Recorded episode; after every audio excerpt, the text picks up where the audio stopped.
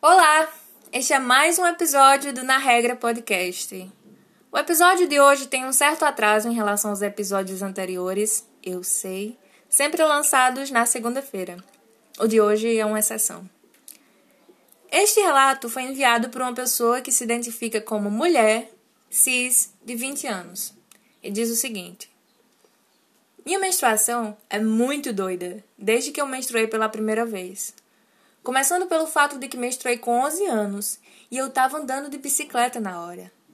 Quando eu cheguei em casa e vi o sangue, eu chorei horrores, pois achava que tinha me machucado na bike e estava morrendo. Simplesmente ninguém nunca tinha falado comigo sobre menstruação. Hoje em dia, minha menstruação vem todo mês e tal, mas por um período de tempo da minha adolescência, ela só vinha quando bem entendia. Eu achava um máximo, pois passava muito tempo sem menstruar. Eu sinto dores horríveis quando está próximo do dia da menstruação vir. Tanto que eu cheguei a desmaiar de dor. E minha mãe simplesmente falou que isso já aconteceu muito com ela. Então é algo genético. Além de eu vomitar de tanta dor que eu sinto todo mês mesmo. Eu só queria menstruar igual um ser humano normal, por três ou cinco dias.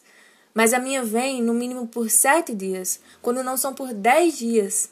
Eu sempre penso que vou me esvair em sangue. E não vem pouco sangue, não, viu? Vem é muito. E é super comum vazar e tal. Não importa o que eu faça. Mas eu também nunca usei coletor, apenas absorvente normal mesmo. Me sinto péssima menstruando. E às vezes me sinto culpada por não ressignificar a menstruação na minha vida.